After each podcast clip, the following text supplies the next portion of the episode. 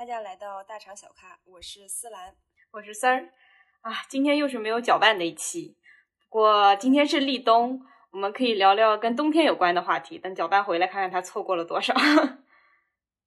对，昨天我看到那个朋友圈都是初雪的那个，就是照片啊什么的，感觉除了上海以外的地方都在下雪，还挺好看的。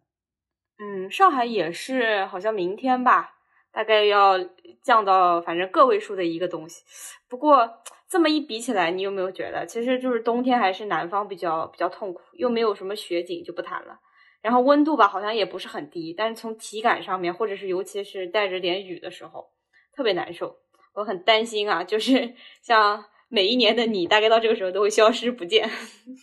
自己可以给大家解释一下为啥会消失？就我是最就害怕那个。上海的冬天，就是我感觉，就是广东的冬天，我估计都就是过不了。每年冬天的时候，我一定会感冒。这件事情就是在我就不止你这么说，就是我昨天，就是我的朋友们都开始给我预警，都发各种消息说上海要降温了，你要多穿一点。然后还有朋友说，哎，你要戴帽子了，你知道吗？他 说一定要保护好自己，很担心你就是今年感冒了之后又回东北了。就是因为这个梗，就是因为我每年的冬天都会感冒，而且我感冒的话就会很严重。比如说，呃，我记得是一九年的冬天，呃，是得了一个乙流，然后卧病，就是卧床不起五天，然后自己自己在家 就是每天只喝粥，就感谢什么就是外卖的生活那种的。然后二零二零年好像还。蛮严重的，但是哦，我有点忘记了，反正就是大概就是有一年就是晕倒过，就是因为感冒啊或什么的，然后还有一年就是呃得了一个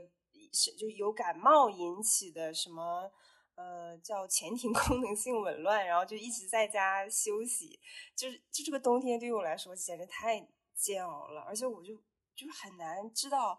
就是这种南方的冬天大家是怎么过的，你知道吗？就是。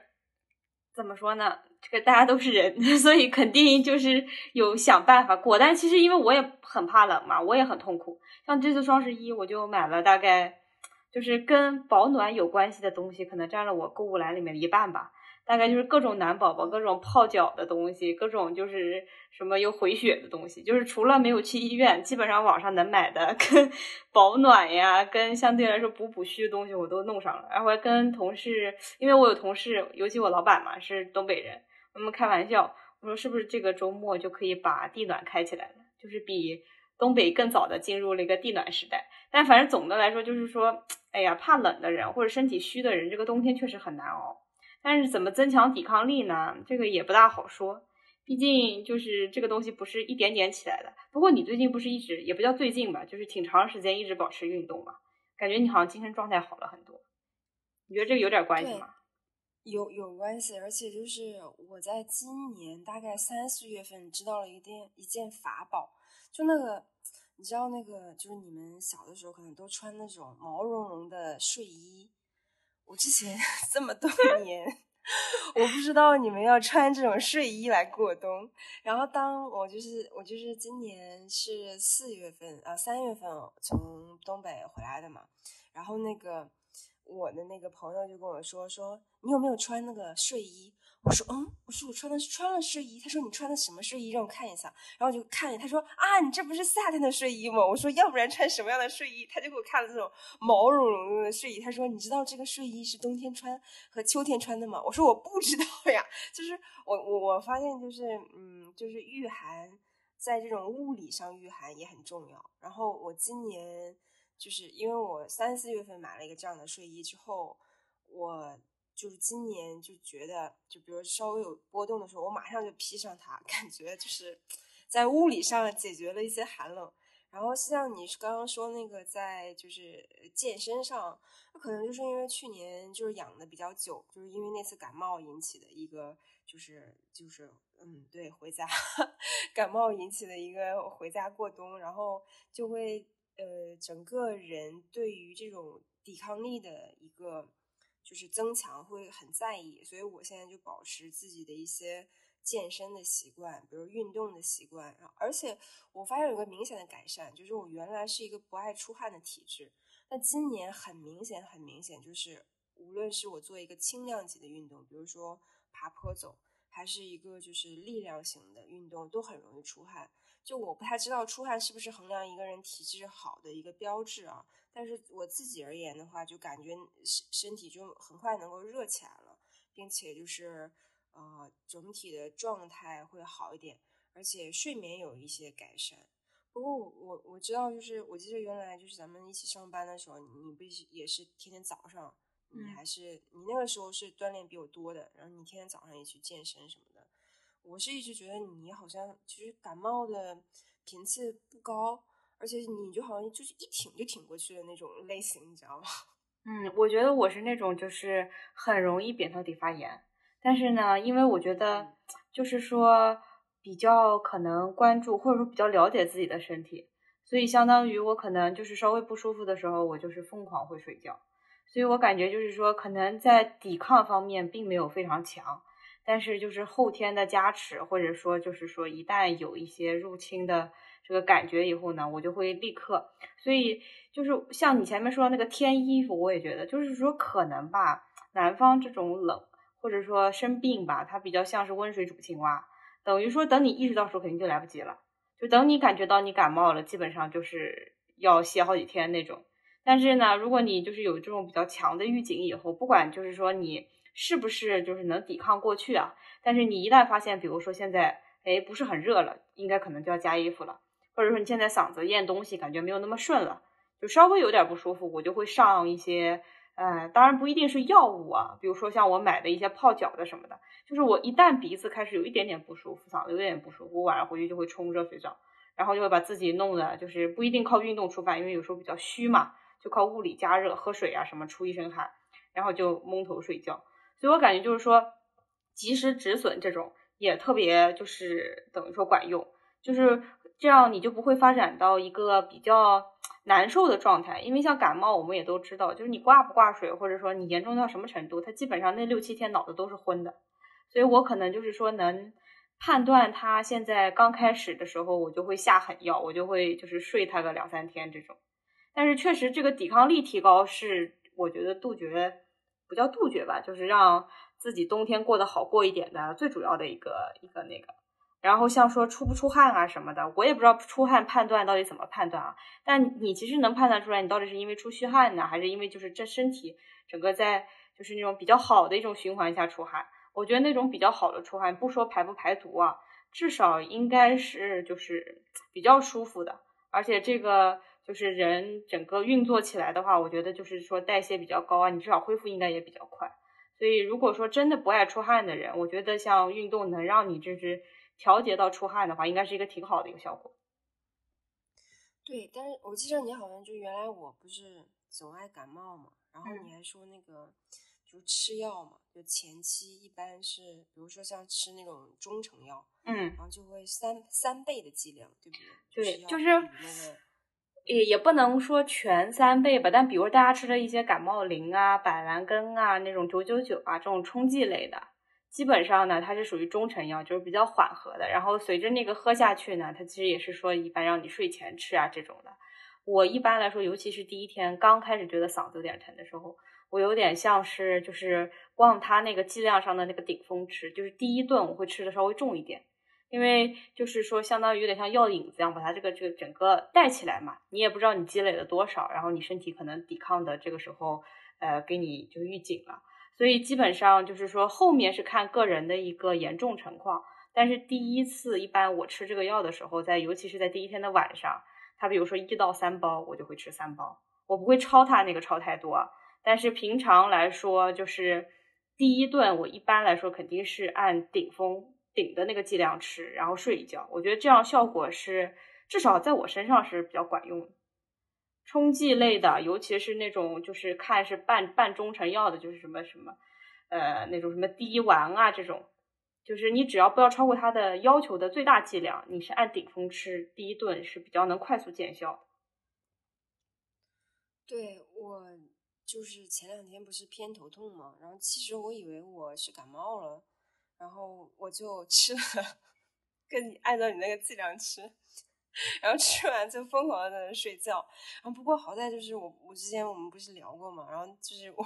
我对去医院这件事是不抗拒的。然后最后我还是去医院验了一个血，看一看我自己是不是有一些指标，是不是真的在发炎感冒。然后然后没有在感冒，就证明就是啊，可能吃感冒药也不会呃有用。然后最后就是就是采取了一些别的方法，比如说像睡觉，然后还有就是去了一些针灸之类的，然后哎就好了，就最起码能够排除掉说不是感冒。不是感冒的话，对于我来说，这个冬天就 可以有期待，这个冬天就可以在上海待下去的感觉，你知道吗？然后就是，嗯，所以我是觉得这个冬天对于就是南方的冬天，对于北方人来说，嗯，是比较难的。昨天我们还聊到，他们就说，哎，为什么这么难？就是你你从一个那么远的地方，就是就那么冷的地方过来嘛。然后我就跟他们说，啊，你知道吗？我们家里面的暖气三十一度。然后他们都震惊了，他们说为什么要那么热？然后就是有一个小小知识，就是就东北的那个暖气，就是就是如果要低于，就是北京我还不太知道，就是东北是非常严格的，因为它毕竟更远嘛。像北京它都到河北了什么的，然后黑吉辽它其实都不一样的。像黑龙江是最北的，它如果要是低于十八度或者是二十度左右的时候，它其实属于违法行为。我记着好像都有这个规定的，就是物业啊什么，他要承担一些法律责任的。所以呢，而且还有一种情况，就比如说它是集中供暖，有人是就在在人工在烧这个锅炉之之后的时候，有很多人他可能就是这小区的，那可能他肯定不希望就是大家感觉冷，然后就与其这样，你烧多烧少都一样，所以他就这样基本上一把火就能烧到三十多度。我们的冬天基本上就是到家脱衣服，把大衣一顿脱，脱到就是跟。跟就是上海的夏天一样，穿一个睡裙、睡衣那样的，然后家里面同时还要开窗户，然后就是因为你想三十一度，外面大概是零下三十一度嘛，两两个温差太大了，你要防止感冒，你就是要适应这个温度嘛。然后紧接着呢，睡晚上睡觉的时候，那就是那个风很硬，你又不能开卧室的窗，所以我们开的都是那个厨房和客厅的窗，有一个对流通，然后那个。卧室有一个小流通，但是呢，它还会热。可是就是因为风太硬，你还会感冒嘛。然后最后还会在地上铺很多毯子，毯子铺很多水，就是因为加湿器其实呃不太能够解决这个问题，所以要自自行加湿器，然后才能解决说，哎，这个冬天三十一度你怎么办这件事情。就很我我是觉得。呃，像南方很能想，就比如说大家有一些地暖啊什么的，都不会加到这个这个温度，他们很难想象，就是说为什么为什么东北那么热，为什么东北人好像冬天都不知道怎么御寒，尤其在这种天气。我记得之前有一个，就是我小的时候有一个爸爸的朋友，然后他他后来就是因为项目，然后就是在那个东北就是待了一阵，然后他就一直在吐槽，他说。我根本都不理解为什么东北人进屋就开始脱衣服，就是要脱大衣，你知道吗？脱完大衣之后，就最后穿睡衣在家晃悠，因为他就觉得啊，我们那个我们那边的人，就比如说像什么江浙呀，再往什么深圳那边啊，那大家都会就是呃，在屋里面也会穿很多。我现在反思，我之前感冒也是因为我这个习惯，就是我我到家就是就有个有个好有个习惯，就上床的话，我一定不会穿那种很厚的衣服。我都会穿很薄的睡衣，我才觉得这就是我，这是我一个睡觉的仪式。但是现在发现，好像这样的话并不能保暖，不能保暖就会生病。嗯，就这种这种差异性还挺大的，是这种生活上的一个很大的差异。就是因为我妈是北方人，然后我又是在南方长大的，所以我就是比较能比较能体会两边的差别吧。但是对于我来说，我也有一些，比如说南北混合的习惯。我在家里面我就不能接受冷。所以我们家一直是就不管弄地暖还是弄油汀，还是就是当年没有铺地暖的时候，我们家还自己弄过暖气，就是很丑，因为是自己装的，暖气片都是朝外的嘛，然后特别费，然后锅炉一烧也是很麻烦。但总的来说呢，就是说，其实我觉得对于一个北方人来说，他还有一个问题没有意识到，为什么南方这么冷呢？它其实就是说绝对温度不是不低嘛，所以说它是那种阴冷状的冷，就你热不起来。然后这个时候，如果你光加热，比如说光吹空调，它还是会觉得冷。一个是就是说绝对温度没有完全上来，第二个其实是因为湿度大。我不知道你们就是注没注意过，就是可能比如说南方冬天大概湿度是多少？比如说我之前原来觉得不舒服的时候，我的第一个操作就不一定是夏天，也不一定是冬天，就只要是我觉得不舒服不舒服，我比较敏感，我第一个操作是看一下湿度，然后决定是不是先抽湿。大家也知道水比热容大，不然你这开空调开半天就是废的嘛，它就是效果不好。然后我自己觉得就是看人，我自己觉得我超过七十度的湿度我就不舒服了，就是不叫难受，但是就是不属于舒服的状态。我可能五十五到六十五都是一个就是自己觉得特别舒服的状态。所以有的时候，比如说像是夏天的闷热，或者是冬天的冷，我会觉得它是一个复合型的，就是说它又湿又冷，或者又湿又热。所以就是说，比如说你可能觉得有一些不适应，你一开始可能觉得是湿润，但这种湿润如果是比较凉的话，你就缓不过来。然后你靠吹点热风啊什么也不行，所以就像要发汗一样的，就是要把那个所谓的湿气出出去嘛。然后像是比如说我为什么可能相对来说到南方以后觉得还是也是要穿的比较少，因为就觉得太太湿了，你知道吧？特别难受，就感觉哪儿都有点不干爽。但是这样就容容易生病啊，所以你就会发现就是。你这个 balance 其实不光完全是 balance 一个温度对于自己的保暖，还有一个就是你其实可能还有一些湿度的影响，还有一些就是温差的影响。你到底多少才会觉得这两个换温度了冷？我觉得南方人相对来说敏感一点，就是说他是在比如说，嗯，我我猜的，就比如说可能十度左右这个温度，他能感觉到冷了，他就知道加衣服。然后比如说两三度的时候，他就觉得会非常冷，他就会恨不得就是把自己全身的那个。羽绒服一层层套起来，但是可能北方人觉得就是说这个温度他好像没什么感觉，因为他马上就进屋了。但是就是你在外面的那必须要可能要到零下，比如说十几度才觉得说今天天比较冷，出去要戴个帽子。我感觉就是大家因为就是说这个屋内屋外温差呀，然后生活习惯啊，所以其实，在南方他其实是自己把自己冻感冒的，倒不一定是说冷到那么难受，但是可能没有办法判断这个温度对自己影响有多大。然后地暖也有，就是说你自己开吧，像我，唉，自己开嘛，看了一下那个燃气费，还是很心疼的，就是确实开不到那么高，但是可能有时候你追求的一种舒适感，也不是说热，你就是为了摸哪哪都不是凉的这种感觉，所以其实就是也也反正就是说温度不高吧，也没有什么串风的这个压力啊什么的，睡觉也还可以，所以我觉得其实就是说，如果说，嗯。你可能意识到你哪一个温度要干什么，或者说哪一个温度要更舒服，其实调节起来也还行。主要是没有这么这么灵活的设备，以及你意识不到，就是说到底对你来说什么温度就不行。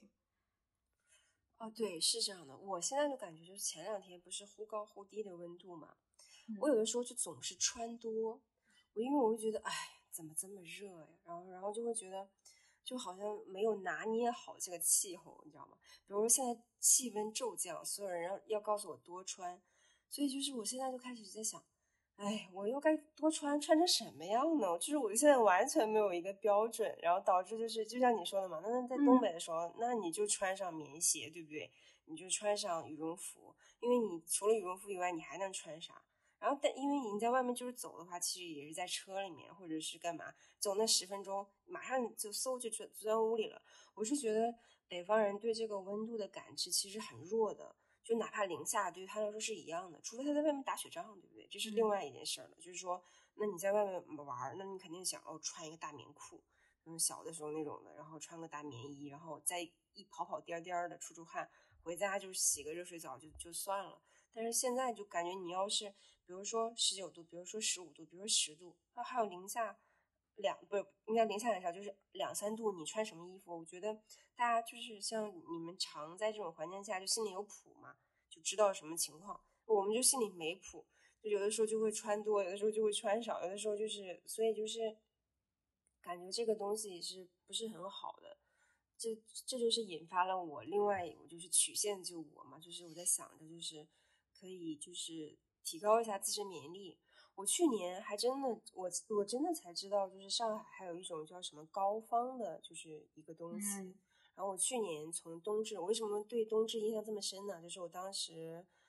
吃那个药，呃，那个膏方应该不叫药对吧？在南方应该就是一个滋补品。然后它是从冬至吃，一直吃到呃立春，就立春之后就不能吃了。然后就说，然后中间如果你感冒也不能吃，然后我就去那个医院，就是给我开了一些膏膏方，然后他就说什么每天一小袋，然后你就感觉吃那个好像没有什么变化，但吃着吃着吃着的时候，你就很神奇的一件事情，就是到立春你还吃的时候，你会觉得热的不行，就也不知道为什么，是不是因为它里面滋补啊什么的，然后你就会觉得啊。怎么这么怎么这么热不舒服？然后你一看节气，哦，立春了，不能再吃了。我说这个就这个是一个特别神奇的发明。那北方是没有这个东西的，也没有什么膏方。然后我们就说，哎呀，是中药吗？然后他们这边当时有人跟我说，不是中药，就叫膏方。你吃过吗？这个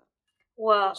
我吃过，但是呢，我就是没有这么信奉它，因为可能有一个学西医的父母。然后呢，他们会有各种其他方向的解释嘛？但是呢，我也听听了一个以后，会导致我就是从根源上对它保持一个距离。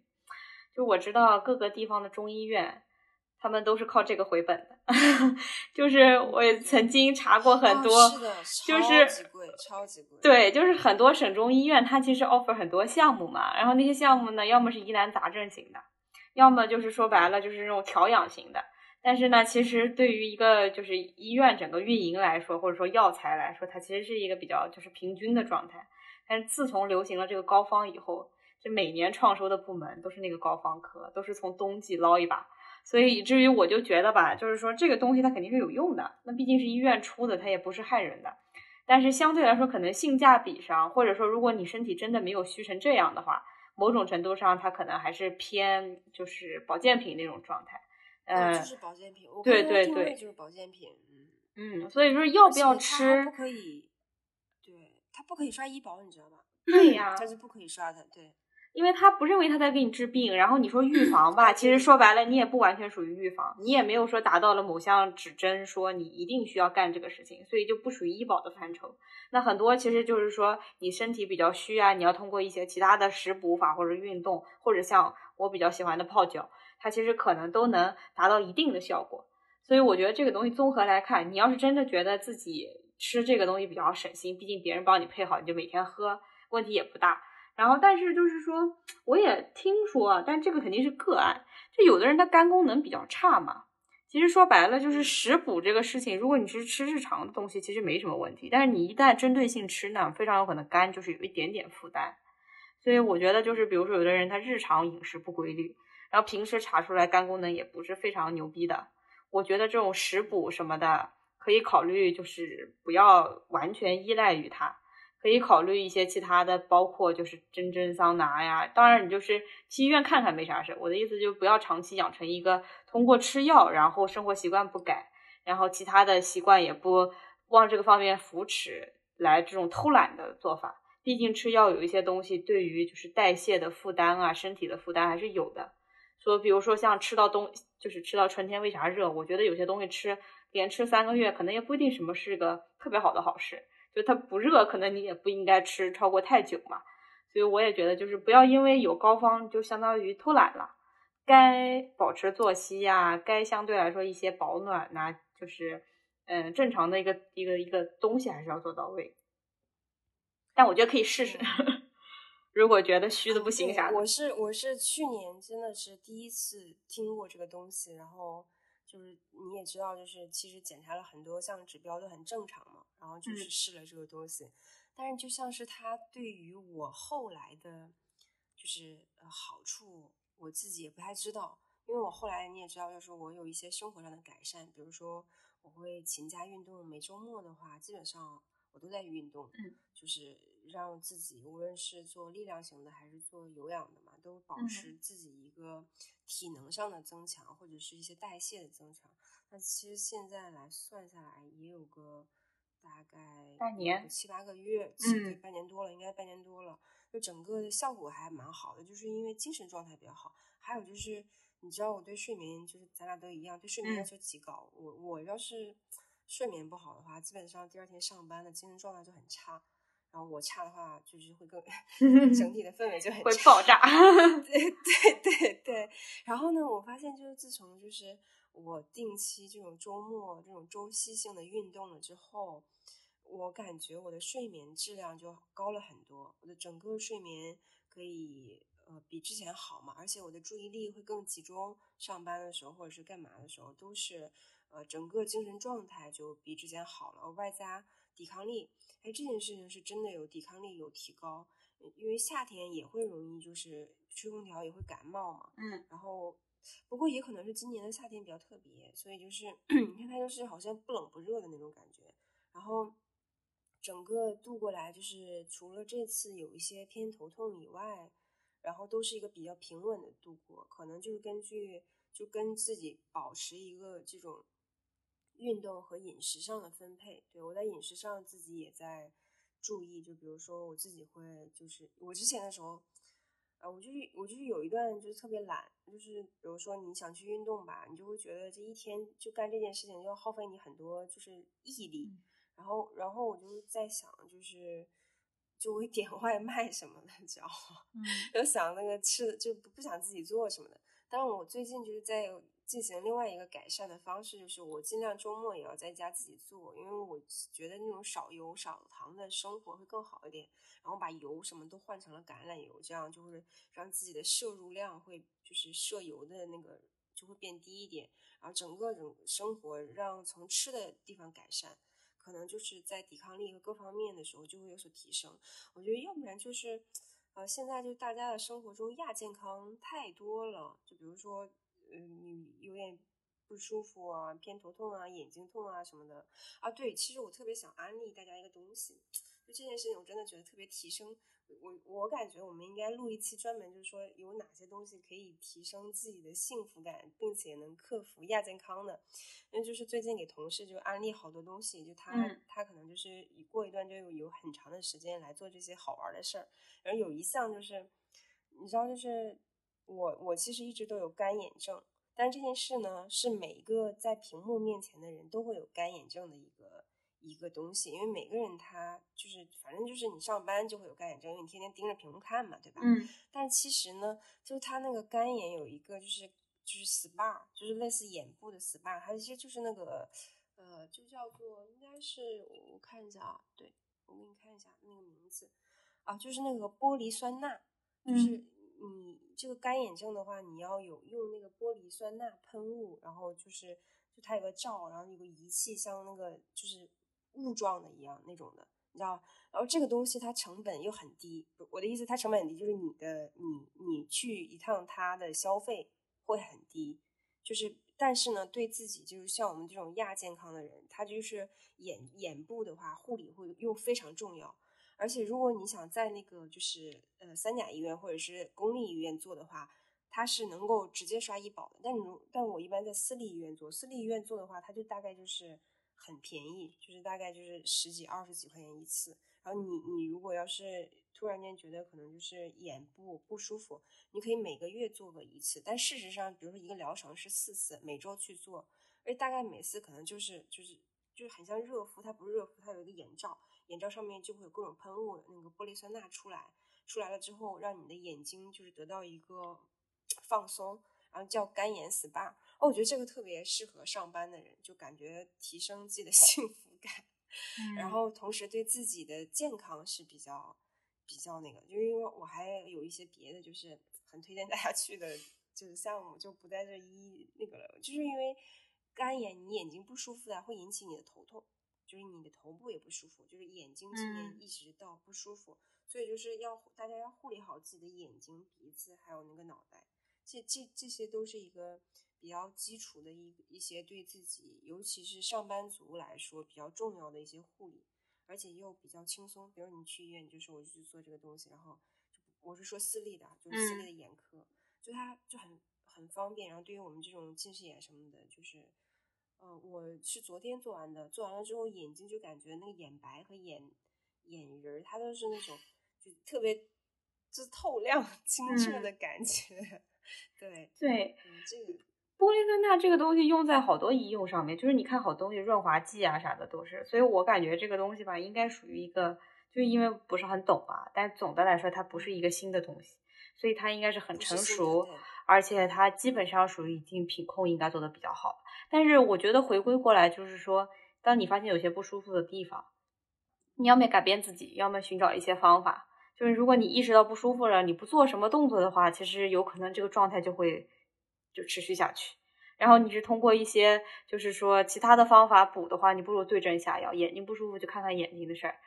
是吧？然后哪儿不舒服就做点什么。像抵抗力差就是多运动，就是可能也不要找一个那种 my almighty 的，就是什么通过吃一个啥让所有都好了，我觉得不大可能。比如说像这个思兰的这个头疼啊，或者一些东西，它可能并不完全说是运动睡眠就解决了的话，那还是要可能对症的去做一些就是相关的一些东西。总的来说，就是不要想一个一下能解决所有的，但是我觉得这些小提升啊，什么都是值得关注的。对，而且我是觉得可能就是身体的一些信号嘛，就是告诉你要呃改变一下自己的生活状态呀，或者是改变做一些更积极的一些改变的时候，可能也是件好事，因为不会是等很严重的时候你再去做的话，那可能就是。啊，得不偿失嘛，那就是无论是在你精神上和金钱上，都会在带来很多压力。然后，但是当你呃平时把它护理起来，然后改变，逐渐的改变，养成一个好的生活习惯。因为现在的大家就是方便生活，科技改变生活，很多东西什么都可以外卖呀，买药也是，然后可能都不想去看医生了。但有的时候还是，我觉得那三个字还很重要，就遵医嘱嘛。然后有些东西你自己不要去说。哎呦，我好像可以可以挺过去，或者是我觉得这个药可以解决好多问题。就是医生的存在，呃，其实是一个非常伟大的存在。这个是我是真的是就是常去医院的人，就是嗯，因为我就可能是不嫌麻烦，外家住的地方旁边就有医院，所以就是有一点小问题我就去，然后我就觉得我有的时候会。错误的评估，比如说我头痛，我以为我感冒了，其实我不是。对，然后就这种错误的误判，还是没有专业人士做的比较好。所以就是你看啊，今天是冬至了，我看那个上海这个外面的天气也是开始冷了，大家就是冬天来了，一定要好好的保护好自己，然后同时借着这个冬天，如果生病了也不要担心，可能会就是。养成另外一个生活的好习惯，然后就像我一样，自自此以后，大家可能会觉得，哎，好像那个这样的生活也蛮不错的。嗯，思兰也是可以过冬的这种。对对对对，而且我还知道了，就是比如说，让我们我们总结一下，我还知道了这个这种暖融融的睡衣，这个这种这种大招，你知道吗？我就感觉就是哎，蛮好的，而且最重要的还是要跟大家沟通。我就是被跟大家沟通才大被大家发现我没有我没有这种睡衣的。那你知道吗？我我刚才突然一下有点走神，我就在想，其实你不是沟通的问题。我觉得就是大家最觉得或者说最值得学习斯兰的，就是说他首先可能有一个原则，这个原则叫遵医嘱。第二个就是行动力极强。就比如说，我就不相信今天可能说了这个东西以后，有的人他就会真的因为干眼会想到再去做这个 SPA，可能听了也就听了。但是有的人他就是能听到这个东西，立刻就去做，然后做了就实践，好就好，不好就不好。所以我觉得有的时候就是比如说像运动啊啥的，肯定就不知道多少人可能都推荐过，或者都有一些嗯更好的 tips。但是可能还是要，就是说行动上面还是要强点，不然怎么扛过去冬天？可能还是得靠自己一点点的改变嘛。有了睡衣立刻就买的也是丝兰这种，对，这个是我可能感觉就是最大的优点，人生中最大的优点，给我带来了很多优势。对我们下期可以考虑一下，就是如果搅拌就是还缺钱的话，我们聊一聊就是生活中提升幸福感的一些小物。我真的觉得哇。就好想分享给大家，但但是很多可能前提都是要有一点就是行动力的，因为可能都不是在家能完成的，都要比如说去对私立医院啊，或者是呃去一些外面，然后你积极的享受生活，就是你才会给就是感受到哎，原来这么多事情都可以好玩，不是只宅着啊或者是干嘛？对，就不是便利型好物，更多的是解决问题的好物。对对对对对。嗯，好，那我们到时候下期见，拜拜，拜拜。